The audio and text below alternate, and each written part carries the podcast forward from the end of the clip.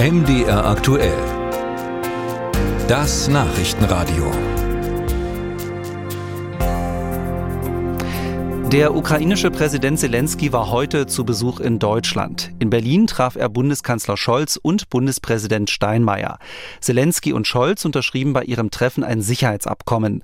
Darin wurde die weitere Unterstützung der Ukraine festgeschrieben.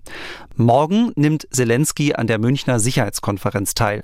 Aus Berlin Jan Zimmermann. Es gab offenbar mehr zu besprechen als gedacht. Der Zeitplan des Besuchs von Präsident Zelensky konnte nicht eingehalten werden.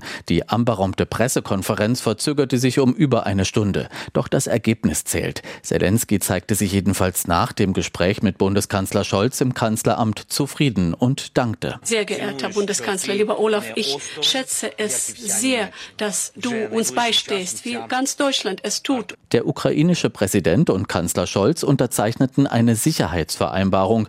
Das sei ein historischer Schritt, so Scholz. Das Dokument kann in seiner Bedeutung kaum überschätzt werden. Es legt fest, dass Deutschland die unabhängige Ukraine weiterhin bei ihrer Verteidigung gegen den russischen Angriffskrieg unterstützen wird. Ich habe es oft gesagt, as long as it takes. Solange wie es dauert, will Deutschland helfen. Konkret geht es unter anderem um weitere Waffenlieferungen, die Ausbildung ukrainischer Truppen und Hilfe beim Wiederaufbau. Wir werden unsere ukrainischen Partner darüber hinaus auch beim Aufbau moderner, wehrhafter Streitkräfte unterstützen, um jeden zukünftigen Angriff abzuschrecken.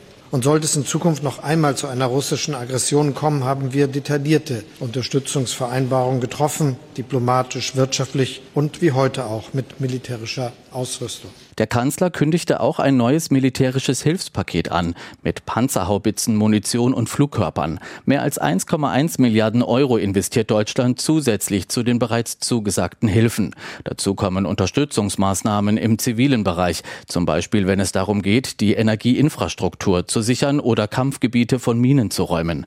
Der ukrainische Präsident Zelensky. Mit aller Achtung für alle anderen bilateralen Dokumente, die wir bereits haben, ich glaube, dieses Abkommen ist das wertvollste und das stärkste, was wir bis dato haben. Allerdings handelt es sich um keinen rechtsverbindlichen Vertrag. Es ist eine Absichtserklärung mit hoher Symbolkraft.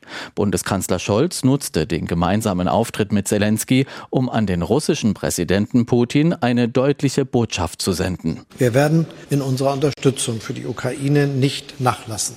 Wir stehen weiter fest an der Seite der Ukrainerinnen und Ukrainer. Deutschland ist das zweite Land, das so eine Sicherheitsvereinbarung mit der Ukraine beschlossen hat. Im Januar unterzeichneten die Briten ein ähnliches Dokument.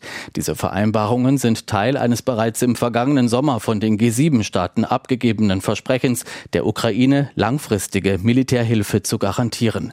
Sie sind eine Art Brücke, bis nach dem Krieg vielleicht ein NATO-Beitritt möglich ist. Nach dem Termin mit Scholz folgte ein Treffen mit Bundespräsident Steinmeier. Am Abend besucht Zelensky Frankreich. Auch dort will er mit Staatspräsident Macron eine Sicherheitsvereinbarung unterzeichnen.